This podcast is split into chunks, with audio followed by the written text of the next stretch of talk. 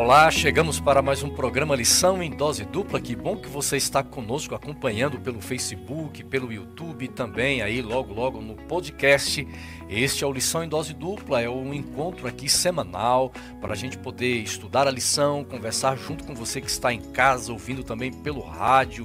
Que, que alegria poder voltar aqui no programa depois de alguns meses, né?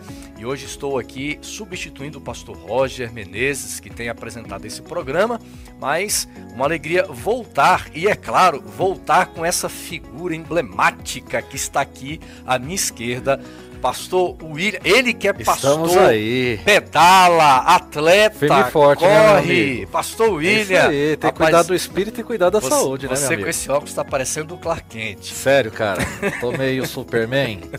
Bom, que eu possa, quando voar, ser levado por Cristo Jesus nas nuvens céus. amém, e esse é um tema da lição dessa amém. semana, né? Sempre voltar aqui ressurreição. situação chamando de Superman, Rapaz, cara. Você vai Você ressuscitar sabe, sem óculos. você sabe que meus filhos não entendem essa figura de linguagem Superman. E a pergunta é: como pode um homem usar a cueca pra fora da calça? É, é e eu não tenho essa resposta pra dar pra ele. É, peguem os tambores. Já tá rindo aqui, ó. Peguem os tambores, batam os tambores, batam palmas, porque hoje eu tenho a É alegria de apresentar É ele, que é ele. pastor, que é teólogo, que é cantor, que prega em várias línguas, em vários idiomas. Vai cantar hoje no programa pastor Mateus, que está aqui conosco. Olha, se bate tambor, não sei, mas que esse meu amigo que bateu a cabeça em algum momento pra me convidar pra estar aqui. Rapaz. Falar que eu canto, aonde isso? Aonde Você canta, você, você vai cantar pra nós aqui hoje, Matheus. Com esse seu tenor. Eu acho melhor não, eu você acho com, com esse segundo tenor aí, é, melodioso. Eu sou meio É, prudente, Matheus. assim, eu acho melhor a gente manter a audiência aí no final É, e, não, e não espantar ninguém, não. Ô, Matheus, mas. Mas que, ó, um que alegria, Matheus. vocês, viu? Obrigado, Wanderson, aí, pelo convite, William, pela parceria, tamo junto aí. Pra gente conversar um pouquinho, né, sobre esse Vamos tema bater o papo tão aqui. importante e, e tão necessário, né? Nesse período que a gente vive, de pessoas que talvez perderam entes queridos aí, Aham. Verdade. tão recentemente, né? Verdade. Essa esperança da, da ressurreição é algo que, que precisa falar fundo ao nosso É coração. isso aí. né? É, para quem não conhece, Pastor William, Pastor, você trabalha, fala rapidinho aí onde é que você trabalha, porque às vezes tem alguém que está assistindo, pela assistindo, primeira vez o é. programa. Bem, então eu estou aqui na Associação Paulista Sudeste, é, da Igreja Adventista do Sétimo Dia. Sou responsável pelos ministérios de fidelidade e o Ministério de Saúde, que são serviços da Igreja Adventista do Sétimo Dia. Então, minha função é capacitar, é treinar, promover condições para que as igrejas locais possam exercer esse ministério com Que excelência. bem, a sua sede da igreja fica aqui na cidade de São Bernardo do Campo, Exatamente. é onde nós trabalhamos Trabalhamos juntos. juntos, né? Trabalhamos aqui. E fala um pouquinho então de você É. também, qual é a sua função? É, a minha, a minha função hoje, eu trabalho na, na Secretaria Ministerial, a gente dá um suporte, né, pastoreando os pastores, é, também na área de evangelismo, né, Matheus? Com, com estratégias e evangelísticas na área de, de ganhar pessoas para Jesus. Pastor Você mora quase meu vizinho, So- somos quase vizinhos É? ali, né? na É, cidade de Santo André, Santo André. e você é pastor. Sou pastor do distrito de Jardim Tinga, em Santo André. Já aproveita e manda um abraço aí para um essa galera. pessoal Olá. Jardim Tinga, igrejas queridas ali. A igreja do Jardim Tinga, Santa Terezinha, Vila Curuçá, Ana Maria, João Ramalho. E nós temos também uma comunidade de irmãos haitianos. Esse é, essa é a composição do nosso distrito. Um abraço para todo Que mundo. benção. Quero mandar um Legal. abraço para você também aí do distrito é, de Utinga e especialmente os haitianos, né? Um povo maravilhoso. Já estive uma vez com eles ali à tarde. Tem que me levar lá de, de novo. Vamos lá, só Um marcar. povo querido. É, é um louvor diferenciado. Diferenciado, ali, é viver se você que vive aqui na região, quer conhecer um pouquinho mais assim de uma cultura diferente, um culto diferente, tá, está convidado, né, pastor? Fica ali bem na pertinho da Rua Avenida do Londres, Estado na ali, né? Londres, é, pertinho da Avenida do Estado, é, Rua Londres número 85. Aham. Sabe o que me impressiona neles? Até faz um pouco de parte aqui do que nós vamos estudar. É, eu já estive lá na comunidade, é uma Uhum. alegria, já fui algumas vezes. E o que mais me impressiona é que nós conhecemos a luta desse povo, dos haitianos. A gente Uhum. sabe é, os desafios que eles enfrentam, e são muitos, muitos.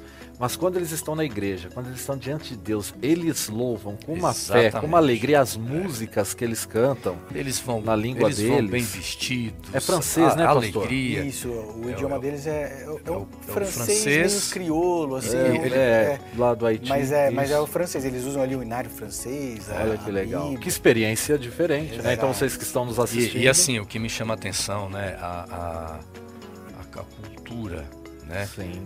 É, os haitianos, eles faz parte da cultura educacional deles aprender muitos idiomas. Sim. Normalmente você conversa lá com qualquer haitiano na igreja, eles vão saber ali três, quatro, cinco idiomas. Falam bem o português, falam mesmo bem o português, tempo. Aqui, é um né? povo Sim. inteligente. Isso deveria fazer até parte, já que a gente está falando de escola sabatina, Sim. que é, é o estudo, né? Mas abrindo um pouquinho, deveria fazer parte da nossa cultura, né? É, de nós buscarmos O a- conhecimento. a- mesmo. aprender novas línguas. Isso até nos possibilita Sim. abrir portas para a pregação do evangelho. Isso mesmo. Né, de jovens, por exemplo, que aprendem o inglês, aprendem o francês e assim por diante, passaram uma, uma temporada num país fora, pregando o evangelho, né? Então é, é muito legal a gente ter esse contato cultural aí. Então você já pode ver o endereço aí no GC, embaixo da tela, tá bom? Faz um print, ou anota e vai ser muito bom. Eles vão ficar felizes em ter vocês ali visitando, né? Muito bem, nós vamos agora convidar o pastor William, que estará realizando aqui, fazendo uma oração. Nós vamos entrar no tema da lição de hoje, que é um tema maravilhoso. Vamos orar. Senhor nosso Deus, em nome de Cristo Jesus, nós lhe agradecemos pelo privilégio, a oportunidade, pela liberdade em estudar a Bíblia Sagrada, através deste manual tão importante, a lição da escola sabatina. Venha nos inspirar neste momento, venha nos iluminar, para que ao estudarmos esse tema possamos ouvir unicamente a tua voz. E abençoe todos aqueles que estão nos assistindo e nos acompanhando pelas redes sociais. Isto lhe pedimos em nome de Cristo. Amém. ó Deus.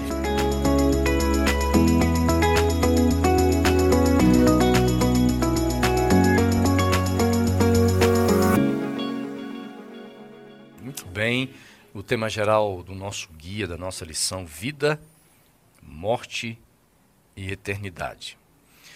Durante a semana, nós estudamos um tema maravilhoso, falando sobre a esperança. E nós não encontramos a esperança em relação à vida só no Novo Testamento.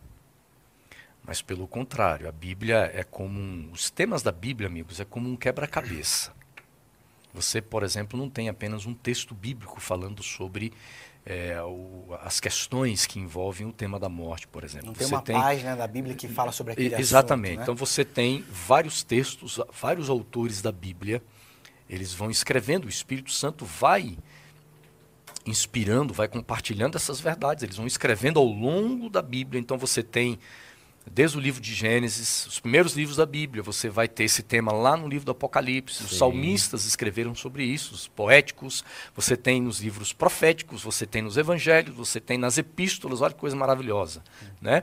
Inclusive nos livros históricos Sim. também nós vamos ter ali registros, né, Pentateuco de eh, retratando sobre o tema, mas de uma forma É- específica. Era um assunto que fazia parte do senso comum Exato. do povo do Antigo Testamento. Exatamente. Então você tem aqui é, o tema geral, a esperança do Antigo Testamento. E o texto-chave está no livro de Hebreus, no capítulo 17, é, capítulo 11, melhor, versos 17 e o verso 19. Eu quero ler para você agora, acompanhe na sua Bíblia. A palavra de Deus diz assim: pela fé, Abraão, quando posto à prova, ofereceu Isaque. Aquele que acolheu as promessas de Deus estava a ponto de sacrificar o seu único filho. Abraão considerou que Deus era poderoso até para ressuscitar Isaque dentre os mortos, de onde também figuradamente o recebeu de volta. Que revelação extraordinária! O autor do livro de Hebreus, nós temos que é Paulo, ele traz uma revelação é, muito, muito linda a respeito, pastor Mateus, daquilo que estava por trás de um ato sacrificial do Exato. pai em relação ao seu filho. Esse relato do Antigo Testamento, muito embora ali não não, não dá esses detalhes que Paulo vem trazer, mas a gente precisa entender que a Bíblia ela é um, um todo, né? Aham. E nós não acreditamos na Bíblia de maneira Ela- fragmentada. ela vai se completando, Ela né? vai se completando, né? E, e o interessante é que o sacrifício de Isaac era um sacrifício é, onde o, o sacrifício era completamente queimado, né? E, con- e contra a- aquilo que Deus tinha dito, porque Deus havia pro- proibido o o sacrifício, humano. De, de, de, de pessoas, né, de Exato. filhos, o que acontecia no- nos altares de outros Aham. deuses, né, de outras nações. Mas a fé de Abraão, de alguma forma, ela, ela mostra para a gente na confiança de que, é, embora o filho desaparecesse totalmente, porque ele seria queimado, ele, ele voltaria à vida. E é exatamente isso que o apóstolo Paulo traz para a gente. Né? Então, logo ali nas primeiras páginas da, da- do livro de Gênesis, né? É, Gênesis capítulo 22, nós já temos ali é, figurando de uma maneira assim, talvez não tão, tão aberta, essa esperança que é a Viu? esperança da ressurreição. né? Viu, William? A gente pode perceber o seguinte, que quando você lê exatamente, Mateus, o relato de Gênesis, você dá a impressão que Abraão estava, embora ele tivesse muita fé, mas com o coração desesperado, porque pensando assim, vou sacrificar o meu filho, nunca mais verei. Mas à luz de Hebreus agora, há no coração de Abraão algo que lhe confortava o coração. Uma esperança, né? Mas você sabe que mesmo no texto de Gênesis, é, nós encontramos esse relato da, da esperança. Eu vou localizar aqui o versículo, exatamente no capítulo 22, Aham. é, quando Abraão ele é colocado à prova, ele sai então com Isaac e com seus servos, e, e ali chegando, ele diz para os servos claramente o seguinte: Olha, fiquem aqui, porque eu e Isaac iremos adorar, e ele usa o pronome no plural, e nós voltaremos. Então, a- apesar do coração apertado, apesar de não conseguir entender, não ter uma visão clara do que estaria acontecendo naquele momento de adoração, de entrega plena a Deus, uma convicção ele tinha, de que Deus tem o poder sobre a morte. Uhum. Essa convicção ele tinha, né? E é bonito o tema que estamos introduzindo aqui, porque mostra o poder de Deus, porque quando nós falamos de ressurreição, nós precisamos também voltar na origem, né? Na criação, o poder de Deus de criar as coisas do nada. Deus criar, por exemplo, simplesmente pela palavra dele. Embora a Bíblia diz que a Bíblia diga que Deus forma um boneco do barro, sopra o fôlego de vida e o homem agora passa a ser uma alma vivente, mas veja, a existência da vida não depende de, de, uma, eh, de um corpo, por exemplo. Deus tem poder para criar do zero, para criar do nada. Sim, ex nihilo, né? Exato. Então, se Deus tem poder para criar qualquer coisa do nada pela sua palavra, Deus não precisa, por exemplo, de uma de uma matéria, de um objeto, porque quando um carpinteiro ele vai fazer uma mesa como essa aqui, é, o carpinteiro ele tem as suas habilidades, ele tem o seu conhecimento, ele tem as suas ferramentas, mas ele tem a matéria-prima. Ele transforma daquilo que já existe. né? Exato. E Deus não necessariamente ele depende da matéria-prima. O, o início de Gênesis, você tem a matéria-prima, mas essa matéria-prima ela passa a existir do nada pela, pelo poder de Deus. Então veja, se Deus tem o poder de do nada criar coisas, Deus também tem poder de do nada ressuscitar os mortos. Sim. É, Eu, a eu mesma- consigo ver dessa maneira. A mesma palavra, né, que no princípio disse haja luz e as coisas passaram a, a existir, é a palavra que nós acreditamos que por ocasião da volta de Jesus vai dizer filho e vai dizer o nome daquele filho e vai devolver aquele filho à vida, né? Essa é a esperança que nós temos no coração e a esperança que nós precisamos cultivar no nosso coração, muito embora como você falou, William, é, a gente não tem todas as respostas. Não. A gente não sabe exatamente como, a gente não. é, mas como que vai ser tal coisa tal? Talvez a gente não tenha todas as respostas para as perguntas que nós Sim. temos hoje, mas pela fé nós podemos ter essa esperança. Eu né? quero entrar com vocês aqui no texto de Jó, porque nós vamos então passear um pouquinho pelas escrituras, ver alguns textos da Bíblia, alguns autores, como é que eles pensavam, qual era a expectativa ou, ou a perspectiva que eles tinham de, de, de vida, de morte, de esperança, até porque viviam cercados por uma cultura pagã, né, onde havia outras formas de se pensar a respeito disso. Por exemplo, os egípcios, os faraós, eles acreditavam que eh, ao morrer, o corpo né, deveria ser colocado num local junto com a riqueza, porque eles acreditavam que estariam indo para um, um lugar e levariam, por exemplo, as suas riquezas.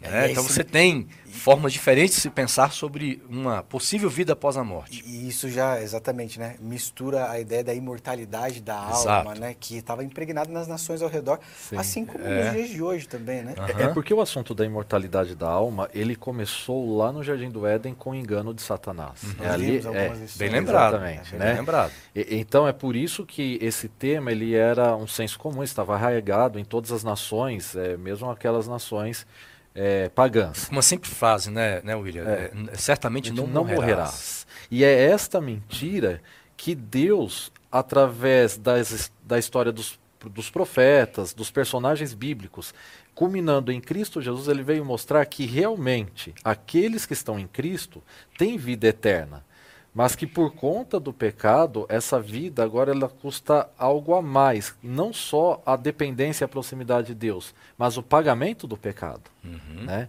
Porque o, uma pessoa ela pode confiar em Deus, mas se Cristo Jesus não tivesse morrido uhum. na cruz do Calvário, ainda estando na presença de Deus, decidindo por Deus, é, uma dívida estava estabelecida desde uhum. o Éden e precisou ser uhum. pago. Eu sei que esse não é o assunto da lição de hoje, né, de justificação, é, mas é importante entendermos que a, é, né?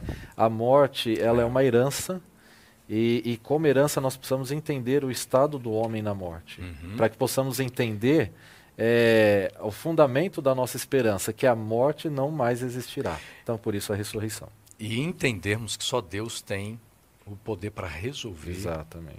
o tema da morte, né?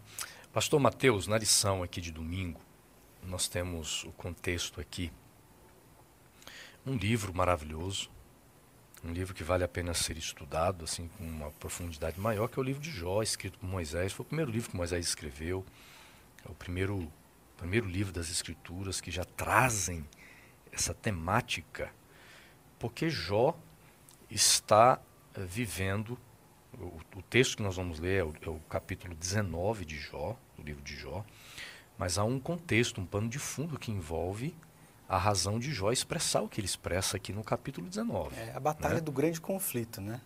É, quando a gente vai para o início do livro de Jó, nós vemos ali é, é, Satanás acusando a Deus, dizendo que é, a terra era dele, né? E que ele, a terra pertencia a ele. Uhum. E aí, então Deus diz assim, ó, não é bem assim, meu querido. É, tem, tem uma pessoa ali na terra que me serve, né? E, e só, só um parênteses rápido aqui. Você falou do grande conflito, né? É, alguém pode estar assistindo e não, não entende assim. O, o, o, que, que significa assim em pouquíssimas palavras essa, esse grande conflito cósmico que não aconteceu apenas no céu aqui na história de Jó mas hoje ainda.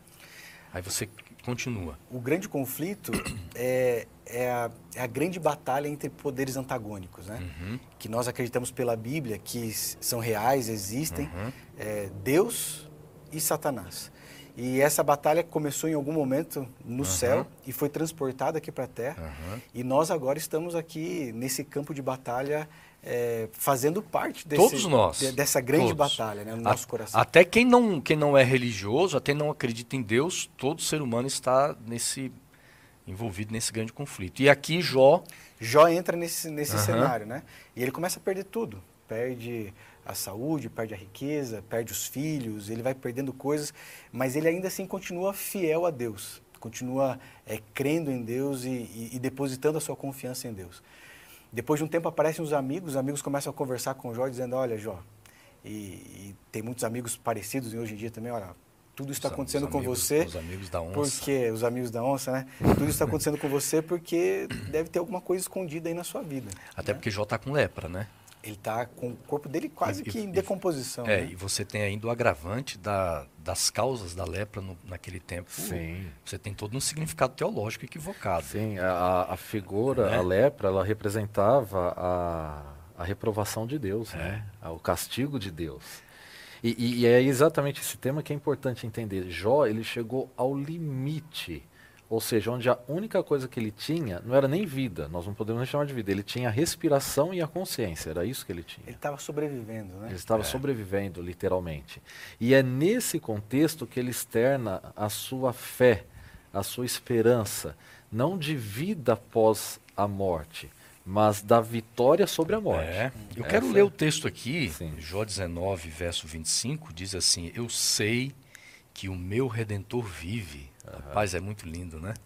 Eu sei que o meu redentor vive. A visão que Jó tinha de Deus. Deus não aquele que castiga. É uma visão diferente daquilo que os amigos estavam falando, pastor Mateus. Ele, ele olha em Deus e vê assim, ele é meu redentor. Ele vive. E que no fim de tudo, ele tem uma consciência escatológica também, se levantará sobre a terra, ok? É, aí al- al- algumas traduções trazem como túmulo, né? Essa expressão terra aqui como túmulo, e depois o meu, verso 26, e depois o meu corpo, que meu corpo estiver destruído, tá? Destruído e sem carne verei a Deus. Ou seja, nós, Jó apresenta aqui um contexto diferente, por exemplo, da ressurreição de Lázaro. Porque Lázaro estava. Doente, mas não nesse estágio aqui. É, e, e, e, e Jó está dizendo o seguinte: que eu vou morrer, meu corpo vai ser sepultado, se passarão, quem sabe, séculos, o meu corpo não estará mais no estado nem como eu estou hoje, mas eu verei o meu redentor. É a esperança, né? Ou ou seja, Jó está dizendo que a realidade da vida do ser humano, que o corpo humano é destruído no pó da terra, mas mesmo assim, qual era a esperança dele? A esperança de ressurreição. E, e eu gostaria, é, amigos, de, de destacar duas palavrinhas aqui Uhum. que, que são importantes, né? Primeiro, a palavrinha redentor, é, que no original ela vem da raiz goel. E, e quando a gente vai para o contexto do Antigo Testamento, é, é preciso entender o que, isso, o que acontecia lá, né? A gente sabe que quando uma pessoa, é, por exemplo, uma, uma mulher ficava viúva, né, naquele contexto, ela precisaria de um, de um resgatador ali. Quando uma família se endividava também, eles esperavam que um parente próximo pudesse também resgatar. E o, o resgatador, ele era exatamente isso, o redentor, o Goel. Né? Talvez a história que mais ilustre isso seja a história de Ruth Isso. e de Boaz. Né? É, Noemi perde tudo, perde os filhos, perde a riqueza, o contexto de fome. Elas voltam para Belém e ali tem um, um, um encontro com, com Boaz, né? E Boaz se encanta por, por Ruth e ele se transforma no resgatador de Ruth, né? Aquele que, que, que salva ela daquela situação social, econômica que ela estava passando. E o interessante é o seguinte, é que para o caso da morte, nós só temos um Goel. Só um. Só um. Nenhum, ne- nó- nós não podemos colocar confiança em nenhuma outra coisa, porque o dinheiro, eh, o prestígio, o network, os relacionamentos, eh, enfim, Ah, o- o- a o sua poder- sabedoria, E o poder que o dinheiro pode fazer. o poder que o dinheiro pode, pode trazer, né, Até as a ciência, né? possibilidades. Eh, nada disso pode dar conta de uma coisa chamada morte. Porque é importante tocar nesse assunto aí. É, há, há pessoas que, pessoas muito ricas, você encontra aí na, na internet, há pessoas muito ricas que elas estão pedindo assim, ó, congele meu corpo. Sim, para quando a ciência descobrir algo que traga vida novamente. né? Quando né? a ciência descobrir a origem da vida, conseguir né, trazer de volta, é, eu quero voltar a viver. E, e- e olha que trágico, né? É, sobre esses relatos, é, eles continuam dizendo de que muitos desses corpos congelados em nitrogênio, né? É, por conta ali da manutenção, às vezes trocar de cama, é, câmara é, Fria, né? Exatamente. É, os corpos se quebram. Entendeu? Eles se quebram, estão congelados, né? Então, quando a nossa esperança está naquilo que o homem pode fazer, aquilo que o homem faz é falho. Ele quebra. Agora, quando eu entendo que minha vida provém unicamente de Deus, ainda aquilo que o ser humano não consegue explicar, como um corpo vai sair do pó da terra, para Deus isso não é impossível porque ele já fez. Uhum. Quando que ele já fez? Lá em Gênesis. Porque Exato. foi do pó da terra que nós viemos das mãos de Uhum. Deus, né? O fôlego de vida. É, então, até ainda falando um pouco sobre esse texto, às vezes alguém ao ler o versículo 27 é, pode entender que, ou seja, depois que meu corpo é, tiver sido consumido, eu verei a Deus, ou seja, uma vida pós-morte, né? ir para o lugar onde Deus está e, e viver com Deus. Mas é, perceba que existe uma geografia em que está sendo tratada, e a geografia é a Terra. Essa é a geografia. Então não verá Deus no céu, não estarei com Deus em algum lugar. Não, é na Terra, no local onde meu corpo foi consumido. Então essa é a geografia. E, e, e ainda continua. E ele vai ver a Deus é com os seus olhos, que ele acabou de dizer que foi consumido, uhum. no versículo 26. Tá ok? Os meus olhos verão, e não outros. Uhum. Tá? É, é, esse termo não outros, ele não está falando de outra pessoa. É, o termo traduzido por não outros se refere que não é outra forma, é vivo, com saúde, que eu verei a Deus. E aí nós aplicamos é, 1 Coríntios capítulo 15, versículo 51, que diz que esse corpo corruptível se revestirá uhum. da incorruptibilidade. Né? Então esse é o link aqui. Exato. E, e, além disso, pastor William, é, o contexto aqui também diz, versículo 25, ó, por fim se levantará. Então, o contexto em que ele vai ver a Deus é quando esse redentor se levantar. E essa era, era a outra palavrinha que eu gostaria de destacar aqui uhum. nesse texto. Porque a gente vai chegar daqui a pouquinho para estudar lá sobre uhum. Daniel, né?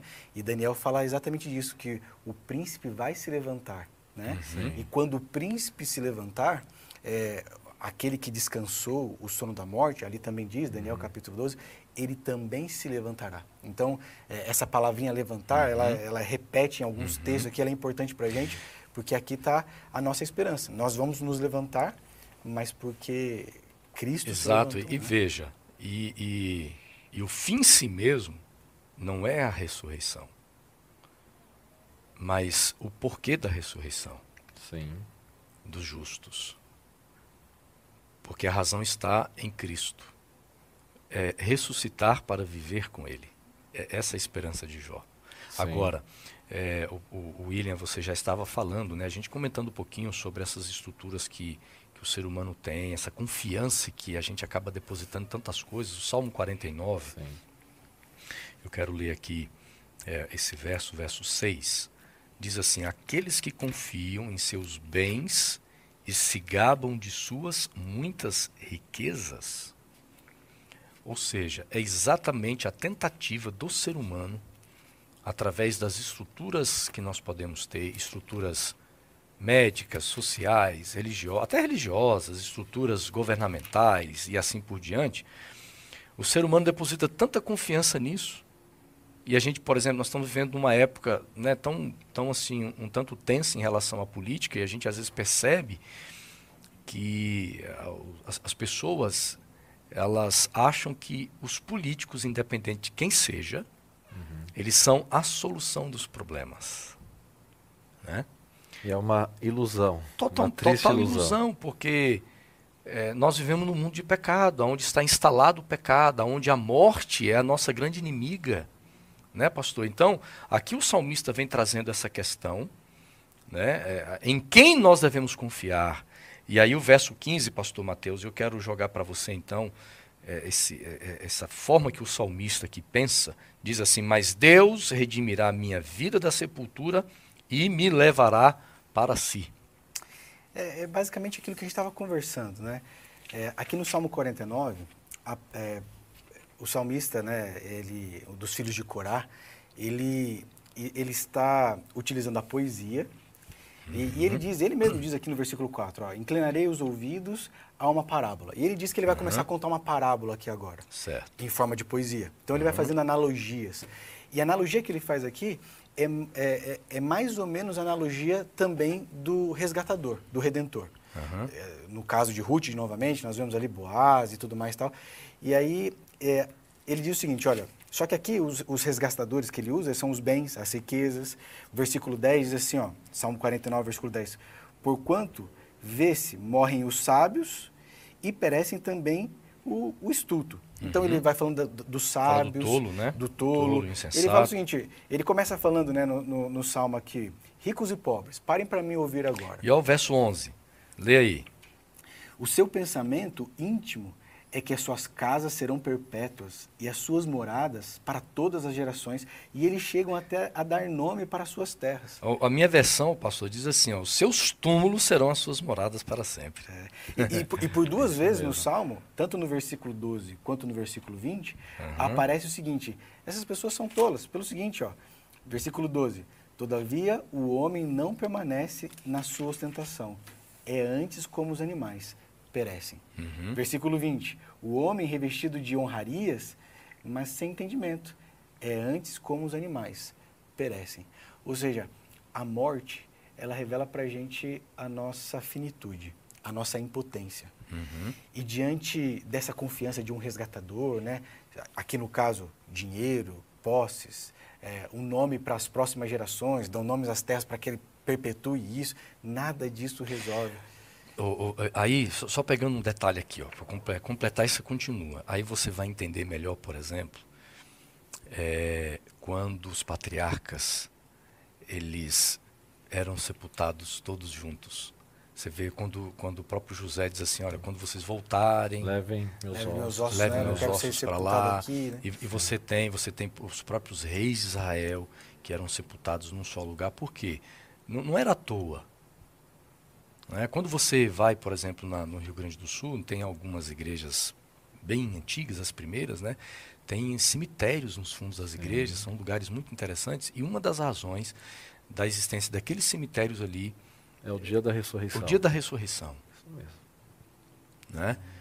Porque nós queremos ressurgir na volta de Jesus, estarmos juntos, ou seja, Sim. essa certeza de que há um redentor. Exatamente. A impotência dessas, desses poderes, né? seja o dinheiro, seja o prestígio, seja o, conhecimento, a sabedoria aqui, é impotente diante da morte. E aí o versículo 15, que vem a pergunta, né? Mas Deus não é impotente diante da morte. Aham. Mas Deus remirá minha alma do poder da morte, pois Ele me tomará para si. Isso é uma esperança fundamentada em conhecer esse Deus que é poderoso e acima de qualquer coisa. né? Aham. Pastor William, nós vamos agora a um outro salmo, que é o Salmo 71. É, é um salmo davídico, portanto foi escrito por Davi. E este salmo também tem um pano de fundo, há um Sim. contexto. Davi, é, muitos dos salmos que ele escreve, ele escreveu antes de se tornar rei de Israel. Alguns, muitos foram depois. Muitos salmos de Davi foram até escritos em momentos difíceis da vida dele, em que Davi estava envolvido em contextos de guerras, batalhas, Sim. né, fugas e, Sim. e lutas. E esse salmo também tem um, Aham. um, um- um contexto assim, esse cenário. E a gente consegue ver isso de uma forma muito clara nos versos 10 e 11, que dizem assim: Pois os meus inimigos me caluniam, os que estão à espreita juntam-se e planejam matar-me. Deus, e olha o que diziam os inimigos de Davi: Deus o abandonou, diziam eles. Persigam-no e prendam-no, pois ninguém o livrará. Né? Sim. Mas, lá no verso 20, pastor William, se Sim. você quiser ler, a gente já vai encontrar aqui já uma É, é- perspectiva diferente de acordo Sim. com a mente de Davi. É, é exatamente isso. Olha, o versículo 20 do Salmo 71 diz assim: Tu, que me tens feito ver muitas angústias e males, me restaurarás ainda a vida e de novo me tirarás do abismo, dos abismos da terra. Aqui nós eh, conseguimos ver claramente a continuidade disso que já foi visto no Salmo 49, Uhum. eh, na ligação entre os abismos da terra, ou seja, o- homem está diretamente vincula- eh, relacionado com o fim da sua existência nos túmulos da terra, mas o pano de fundo aqui de Davi, ele entendia que vida era estar fora dos túmulos da terra. Uhum. E tanto que ele até diz em outro salmo em que os mortos não louvam a Deus. Ou seja, é, quando no passado alguém falava sobre estar na rocha, ele não necessariamente falava em construir uma habitação na rocha, porque as habitações de rocha é, no Antigo Testamento estavam relacionadas com fuga. Eram nas rochas que viviam aqueles que estavam em fuga. E aí nós encontramos vários relatos, não só de Davi, como o próprio Elias, quando estava fugindo ali eh, de Jezabel, entrou na caverna. Ou seja, caverna, estar nos abismos da terra, sempre esteve relacionado exatamente com a ausência da liberdade de se poder viver. Era uma fuga, por algum motivo. Ou por estratégia, como nós até já conversamos antes aqui, é, ou por um momento de tristeza profunda, então você precisa de um tempo e você vai lá se isolar. Mas o que o salmista está nos dizendo neste pano de fundo é dizendo o seguinte: quem me atira do abismo é exatamente Deus. Ele entendia que sair da caverna, quer seja por fuga, tristeza, medo ou qualquer outro motivo, somente Deus era quem poderia tirar desse abismo. Porque o colocar na situação, colocar na caverna é uma ação humana, tirar é uma, uma, ação, ação de divina. E, e, aí nós podemos aplicar isso de forma exegética à questão do estado do homem na morte. É só Deus é. quem tira o homem da sepultura. Até porque a, a causa da morte é uma ação humana. O ser humano que, que se afastou de Deus. Ele que se afastou, ele que Exatamente, rompe. tomou é, a decisão. É, de... Adão que é, o casal que desobedece a Deus é uma ação humana. Sim. E, e, e somente Deus para. E aí então entra resolver. a justificação, né? É. Ou seja, a ressurreição ela é uma ação direta de Deus uhum. como a criação. Uhum. Né? E, e, quando eu não entendo a ressurreição, eu automaticamente acabo indo não para o ex nihilo, ou seja, o fim uhum. e acabou nada, porque isso não é natural na concepção humana. Qualquer ser humano, independente da, das suas relações sociais, uhum. ele sempre vai crer é, que a morte não é o fim. O problema é quando eu creio que a solução do problema está em mim, ou seja, eu tenho a imortalidade, Exato. que era o pensamento Exato. grego né? Grego, a imortalidade egípcio, e, inerente. Povos, né? E não é assim. E, e, veja, ao longo da história e o, e o, pensamento de vida após a morte hoje, todos eles partem de um pressuposto natural, não por uma intervenção divina.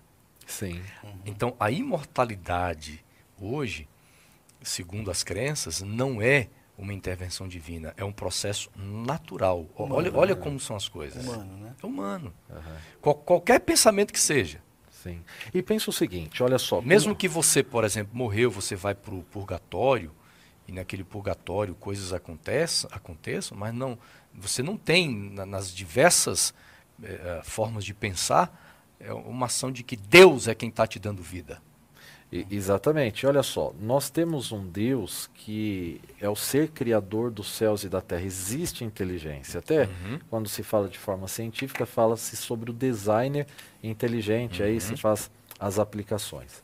Então, quando nós falamos de ressurreição, nós estamos exatamente colocando ordem e sequência é, neste Deus que é identificado como o princípio da sabedoria, porque o temor do Senhor é o princípio uhum. da sabedoria. Então vamos, reflita aqui comigo. Como pode é, uma vida pós-morte com uma mensagem tão ampla de Gênesis, Apocalipse e de ressurreição? Uhum. Porque é inegável que a ressurreição é um assunto bíblico. E o assunto ressurreição, ele não se encaixa com a imortalidade da alma, entendendo a alma ser um elemento da vida humana, ou seja, onde ela continua fora do corpo. Porque é, com essa linha de pensamento, eu não vou conseguir encaixar com os vários e vários versículos uhum. é, temáticos que falam exatamente sobre ressurreição. Porque imagina só, a, é, Tessalonicenses, 1 Tessalonicenses capítulo 4, é, fala sobre ressurreição. Jesus ressuscitou a Lázaro, tá ok? É, versículo 13 de 1 Tessalonicenses 4. E ele diz o seguinte, o apóstolo Paulo, ele começa até de forma incisiva, pois ele faz um pedido, irmãos, não sejais ignorantes, não de forma mal educada, uhum. mas de uma forma apelativa, exortativa, ele diz: não sejais ignorantes com respeito uhum. aos que dormem. dormem, porque eles serão ressuscitados. Então, qual é a linha de pensamento? Se existe um elemento na estrutura humana chamada de alma e que ela é eterna, fora do corpo, é, então imagine o zigue-zague. Eu vou ser bem simplório aqui, tá? É como se eu estivesse é, explicando para uma criança. Então, olha só, a, a, pessoa ela morre, independente da teoria, ou ela fica reencarnando, ou ela vai para o céu, vai para um paraíso, e no fim, que nós vamos entrar isso em Daniel capítulo 12, no uhum. fim, como você já falou, né, pastor Mateus, quando o redentor se levantar, se colocar em pé, vai existir a ressurreição. Aí então todas essas almas, né, é, vão voltar para o seu local de origem, para que ali ressuscitem, para dar continuidade à eternidade. Não existe lógica nisso. Oh, por exemplo. Não existe, e quando eu falo de lógica, eu estou falando, não existe lógica filosófica. Quando nós estudamos. E espiritual também, né? Sim, do espiritual é, é discutível, é? espiritualmente claro. existe ressurreição, existe o sono da morte, né? Uhum. Mas quando a gente fala de lógica filosófica. Uhum é, eu gosto de um princípio que é, a gente estuda quando faz essa matéria, que é, da, é do contraditório filosófico. Uhum. Tem filósofos que eles não percebem, eles acabam entrando nesse contraditório. Eu vou ilustrar como alguns são filósofos por aí, com as perguntas contraditórias. Por exemplo, Deus pode todas as coisas? Pode, Deus pode todas as coisas. Então ele pode criar uma pedra que ele não consiga levantar? Uhum. A resposta lógica e imediata é pode, ele pode todas as coisas. Mas se ele cria uma pedra que ele não pode levantar, então, então ele, já não pode. pode. todas as coisas. É. O nome disso é, é contradição filosófica. Uhum. E eu digo para todos vocês que estão nos assistindo: crer em uma alma eterna fora do corpo, em relação à Bíblia, é uma contradição teológica, a princípio, uhum. e até filosófica. Porque a uhum. Bíblia fala de ressurreição. Então, como é. vai existir ressurreição se eu não preciso da ressurreição, porque depois da morte eu continuo vivo. Olha, por exemplo, vamos lá. Oh, por exemplo, é, a história de, de Lázaro, né? Uhum. Aqui é o comentário do Wanderson Assunção, Mateus. é. Vamos imaginar que Lázaro, né, se ele tivesse morrido e ido para o céu, ele estaria no, no, lugar perfeito, o melhor lugar da, do universo. Uhum. Certo ou errado? Com certeza. Aí Jesus eu, foi lá e tirou Jesus, ele de aí lá. Jesus tira o Lázaro do céu, do melhor lugar, porque se, eh, se ele morreu e foi para o céu, então ele foi recompensado. Sim. Aí de repente Jesus, não, mas Lázaro é meu amigo, eu vou tirar ele do céu, vou trazer de não, volta para esse calor infernal do E vamos do imaginar algumas, filo, algumas teorias é. que dizem com 70 virgens. É, exato, então assim. Você entendeu? Aí, aí Lázaro, o cara de lá. Cara, Lázaro ia ressuscitar muito é, chateado com Jesus. Ele, fala, ele, é, ele Que amigo que você é. Seu amigo da onça, hein?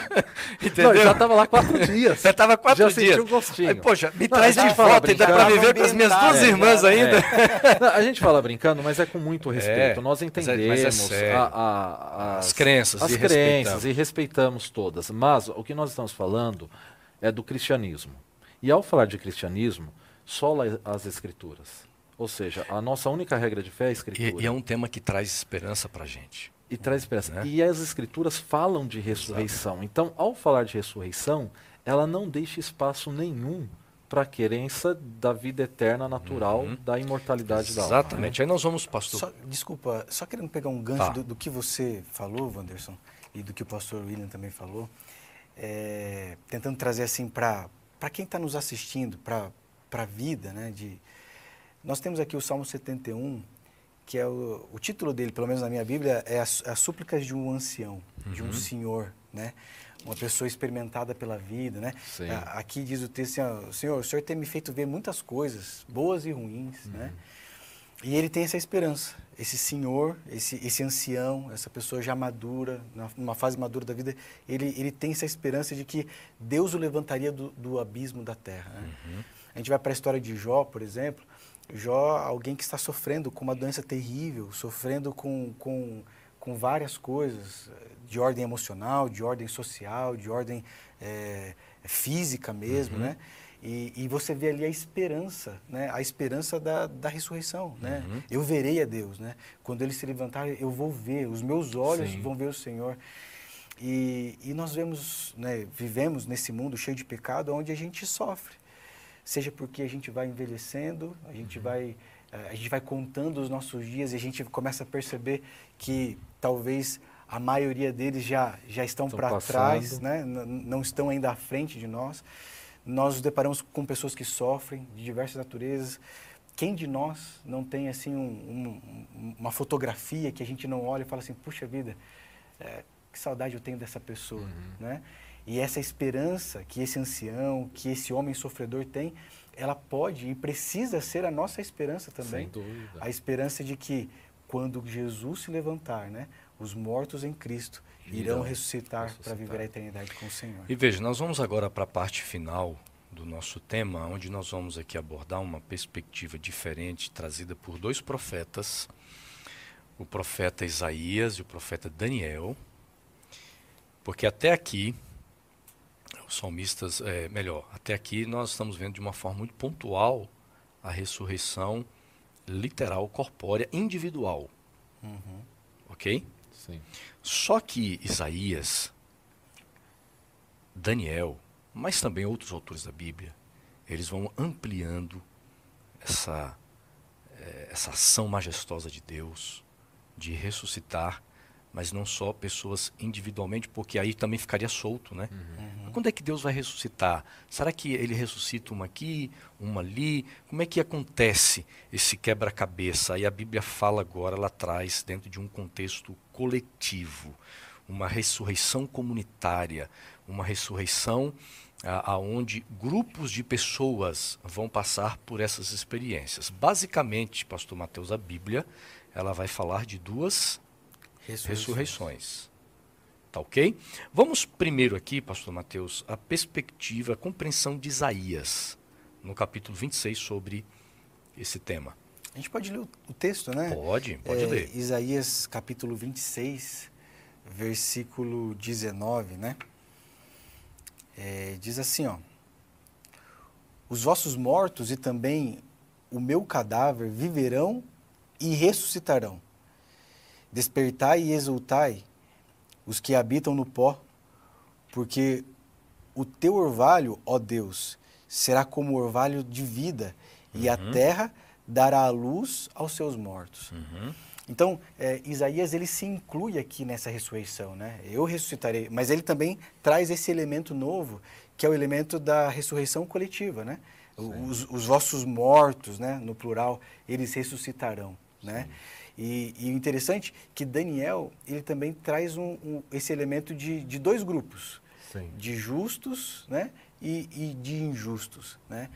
E, e, essa é a esperança que o Novo Testamento vai, vai desdobrar e vai, e vai ampliar para a gente.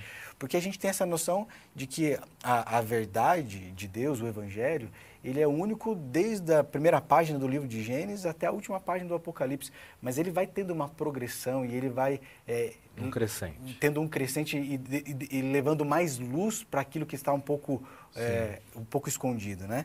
E aqui nós temos esse elemento, o elemento de uma ressurreição coletiva. Né? Isso, eu gostaria até de ler Apocalipse capítulo 5, o versículo 7, falando sobre a coletividade e o momento dessa uhum. coletividade, diz assim: Eis que ele, ele quem? Jesus, é, vem com as nuvens e todo olho o verá, até mesmo aqueles que o transpassaram, e todos os povos da uhum. terra se lamentarão por conta dele. Ou seja, aqueles que tra transpassaram a Jesus não vivem mais.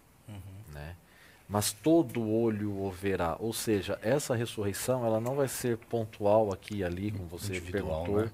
Individual no sentido de algumas pessoas. Exato, é, mas ela mas será um coletiva no momento certo. Uhum. E esse momento é quando o rei se levantará como você falou, né, pastor Mateus? E quando ele se levantará? Quando ele vier nas nuvens Exato. dos céus. Olha o que diz aqui o apóstolo Paulo, 1 Tessalonicenses 4, verso 14, Paulo diz assim: Se cremos que Jesus morreu e ressuscitou, cremos também que Deus trará mediante Jesus e com ele aqueles que nele do, dormiram. Verso 16. É, pois dada a ordem com a voz do arcanjo e ressoar a trombeta de Deus, o próprio Senhor descerá dos céus e os mortos, então está no plural, uhum. e os mortos em Cristo ressuscitarão primeiro. E aí ele desdobra agora sobre os vivos, né? e depois nós, os vivos, seremos arrebatados com eles, ou seja, com os mortos que uhum. ressuscitaram uhum. nas nuvens para o encontro com o Senhor nos ares, e assim estaremos para sempre com o Senhor. É, é, é maravilhoso. Ou seja, o sempre com o Senhor está, está depois da ressurreição. Exatamente. E não antes da ressurreição. E, e, Isso e é claro. E o com o Senhor é o ponto. É. Não é ressuscitar para continuar vivendo no mundo de pecado. Uhum. Não é ressuscitar para ficar a alma em algum lugar é, né, vagando, vagando é mas aquela, tem um propósito a é, ressurreição. Aquela imagem infantil de ressurreição ou de vida após a morte, uhum. assim, sentado nas nuvens tocando arpinha. Não é para isso. Uhum. Né? E, e, o apóstolo Paulo, ele, ele é muito claro né, em, em, Coríntios, que ele diz o seguinte, se nós não acreditamos na ressurreição, né, falando da ah, ressurreição de Cristo, sim, né, isso. a nossa fé é vã. Não, tá, não tem razão. Mas se nós não acreditamos na ressurreição também, que Cristo proporcionará aos seus é, filhos, aqueles que entregaram a vida a Ele, é, essa vida ela é completamente sem sentido. Totalmente. Né? Para que viver? A gente, a gente cresce, nasce, né? Cresce, aí estuda, trabalha, é, entra naquela dinâmica de trabalha, conquista coisas, paga dívida e vai. Aí vem os filhos, nós envelhecemos. E se a nossa vida se limita a apenas essa existência de, de 70, 80, 90 anos, né? Ela é muito sem sentido. E, e, e, é por isso talvez que o, o sábio disse sim, que Deus colocou a, a, eternidade no nosso coração, uhum, né? E sim. Deus é, vai realizar a, a, vai concluir esse anseio do coração humano. É, nós cremos que pela ressurreição, por ocasião da volta de Jesus a essa terra. Agora fechando aqui com vocês, a gente está, é claro que o, o, objeto aqui não é ainda o Novo Testamento, mas nós pegamos alguns textos Fazemos exatamente né? para para confirmar aquilo que estamos estudando. A gente termina com Daniel, profeta Daniel, capítulo 12. Eu vou ler aqui eh, os versos 1 e 2 e eu vou jogar para vocês eh, trazerem aqui as últimas palavras, né? Antes de nós encerrarmos nosso programa, Daniel capítulo 12, verso 1. Daniel é um livro profético. Ele diz assim: naquela, na, eh, naquela ocasião, Miguel, o grande príncipe que protege o seu povo, se levantará. Mais uma vez, trazendo essa, essa visão, né? essa é, essa posição primordial de Cristo. Né? Uhum. É, é, ele é o centro. Aí, aí Daniel continua dizendo assim: se levantará. Haverá um tempo de angústia como nunca houve desde o início das nações até então. Isso mesmo. E naquela ocasião, o seu povo, todo aquele cujo nome está escrito no livro da vida, será liberto. Verso 2: Multidões que dormem no pó da terra acordarão. A, a, a minha tradução diz assim, eu não sei como é que está ressuscitarão, ressuscitarão, a minha acordarão, ressuscitarão, uns para a vida eterna e outros para a vergonha, para o desprezo eterno. É, essa palavrinha levantará, né? Miguel se levantará. Primeiro, assim, capítulo 12 começa nesse tempo, né? Se a gente pega o finalzinho do capítulo 11 de Daniel, versículo 40, diz assim, ó, no tempo do fim. Então o contexto aqui é uma referência ao tempo do fim. Então nesse tempo, que tempo é esse que Miguel vai se levantar? No tempo do fim. Uhum. E quando a gente volta para o capítulo 11 um pouquinho, é, por exemplo, quero é, 11 versículo 7, é, ali diz o seguinte, ó, mas de, é, mas de um renovo da linhagem dela, um se levantará. Uhum. E aí depois, por exemplo, a gente vai para o versículo 14, naqueles tempos se levantarão muitos contra o rei do sul. É, e aí continua, também os dados à violência entre, os teu povo, entre, entre o teu povo se levantarão para cumprir a profecia, mas cairão. Versículo 20, levantar-se-á depois em um lugar dele. E aí vai falando de vários poderes que vão se levantando ao longo da história, mas aí chega o tempo do fim. E no tempo do fim quem se levanta é Miguel. E, e porque Miguel se levanta, nós temos essa esperança da ressurreição que é dita no, no capítulo 12, no versículo 2. Né? Diante de todos os poderes que já se levantaram, diante de, diante de todas as filosofias que estão aí na mesa, diante de todas as os ídolos que se levantam fazendo promessas de, de vida eterna, seja ela no, no sentido figurado da palavra ou, ou, no sentido real da palavra, é, o único e aquele que tem a palavra final no final do tempo, no tempo do fim, é Miguel. E esse Miguel, que é, é o Filho de Deus, o próprio Deus, ele tem poder para destruir o nosso maior inimigo, que é a morte. É isso mesmo. Pastor William, que bonito, né? Demais. É, é exatamente a, a visão de que nesse grande conflito, nessa guerra, existe um vencedor. E esse vencedor é Deus. E como recompensa da vitória, como espólio de guerra, está a destruição da morte. Ou então, no sentido positivo, está a vida eterna, onde a morte não tem mais é, domínio. Mas isso por conta da vitória de Miguel. E, e o se levantar é, significa exatamente tomar posse. Então, Deus vai tomar posse de todos nós, de você que nos assiste, de você, Mateus, Pastor Wanderson, todos nós. É, já pertencemos a Jesus hoje. Mas quando Jesus voltar nas nuvens dos céus, depois da ressurreição, então essa vitória será final e ela é eterna. O mal não se levantará novamente. Então Essa é a, nossa esperança é, eterna. né? a morte não voltará a existir. Tem um texto, eu posso ler? Uhum. Daniel capítulo 12, versículo 13. Porque Daniel, ele não entende uh, a, visão aqui, né? E ele vai dialogando com, com o anjo fala assim, ó, me explica aí o que está acontecendo. E no versículo 13, o último versículo do livro de Daniel, ele diz assim, ó, é, o anjo explicando para Daniel, né? Tu, porém, Daniel, segue o teu caminho até o fim. Você não vai entender, mu- algumas coisas você não vai entender. É, pois descansarão, ah, desculpa, pois descansarás e ao fim dos dias te levantarás para receber a tua herança. Uhum. Então o anjo diz para Daniel assim, Daniel, olha, tem algumas coisas aqui que não, não, vai, não, não ficaram claras para você. Você vai descansar. Você vai é, ter, você vai para a sepultura. Mas Miguel vai se levantar. E quando Miguel se levantar, você pode ter certeza de uma coisa, Daniel. Você também vai se levantar. né? Essa é a esperança da ressurreição no Antigo Testamento. É muito né? lindo. Aqui a, a Bíblia, a mensagem, eu vou ler esse verso. A Bíblia, a mensagem diz assim: E você, prossiga em sua jornada sem ficar ansioso ou preocupado. Fique tranquilo, quando tudo tiver passado, você se levantará para receber a sua recompensa. Bonito, né? Lindo demais, né? E eu gosto muito dos textos de, de uma autora, né? É, profetisa adventista, e ela escreveu, eu quero terminar lendo, porque ela escreve exatamente sobre o tema da ressurreição. Ela diz assim: O doador da vida chamará sua herança adquirida na primeira ressurreição, e até aquela hora triunfante, quando soará a última trombeta e o vasto exército ressurgirá para a vitória eterna.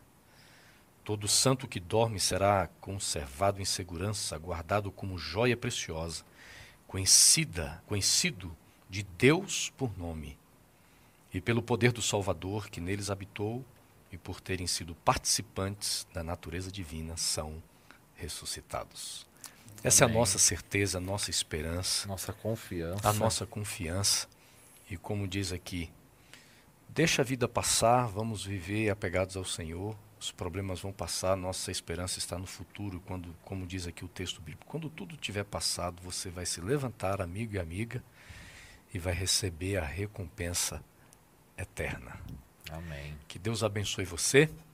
Foi uma alegria muito grande nós ficarmos juntos aqui nessa quase uma hora conversando. Foi, foi uma é bom bênção, viu? demais, não é? Compartilhar a, a gente fé. poder bater esse papo juntos, prazer usando para a mim Bíblia poder estar Sagrada. aqui ao lado de vocês. É, obrigado, é, pastor Mateus. Pastor Mateus não cantou aqui hoje, mas o pessoal Mas vai cobra aí na igreja dia, aí, tá? Sa- Amanhã, onde ele for pregar, pessoal, fala para ele cantar. William, você vai de bike amanhã para a igreja? Não, amanhã eu de vou, carro, é, né? amanhã eu vou de carro. Nós é, vamos para o litoral. Foi um prazer tê-los aqui. Eu quero mandar, gente, um abraço muito especial pro, pro Xará.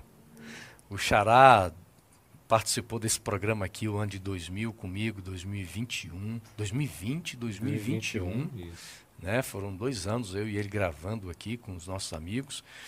Esse ano o Xará também gravando com o Pastor Roger. E agora é, o Xará deixou o programa, vai deixar saudade, né? Mas meu amigo Está bem, está feliz. tá feliz, meu amigo Xará, que Deus te abençoe, Deus acompanhe você. Nós estamos felizes por Nós- ele estar exatamente, feliz. nós estamos felizes com você. E, mas a gente deixa aqui a nossa, o nosso carinho, a nossa menção, a nossa gratidão, né?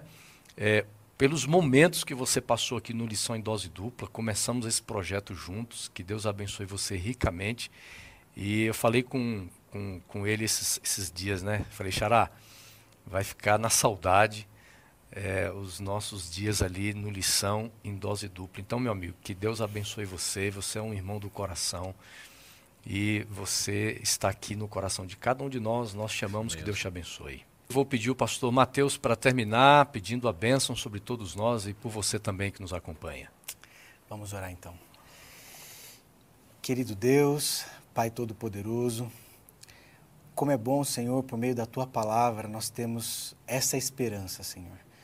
A esperança da ressurreição, a esperança da vida eterna. E nós vemos isso já nas primeiras páginas da Bíblia, nos primeiros livros, nos livros é, poéticos, proféticos, ainda no Antigo Testamento, antes da, antes da manifestação do Filho de Deus aqui nesta terra. Querido Deus, talvez hajam pessoas que estejam nos assistindo hoje e que têm a dor da saudade apertada no seu coração. Que essa esperança, a esperança que nós encontramos na tua palavra, possa trazer paz e a certeza do grande reencontro com as pessoas que deixam saudades a esses filhos que hoje sentem esse aperto e essa dor da saudade, Pai. Abençoe de uma maneira muito especial também é, a cada uma das pessoas que assistiram aqui a esse programa, a esse podcast, e que essa esperança possa estar ainda mais firmada e fundamentada no coração de todos nós, para que nós possamos, Senhor Deus, nos encontrar contigo, o grande Redentor. Nós cremos que o Senhor se levantará nos abençoe, nos dê um bom restante de noite. Nós oramos em nome de Jesus. Amém. Amém.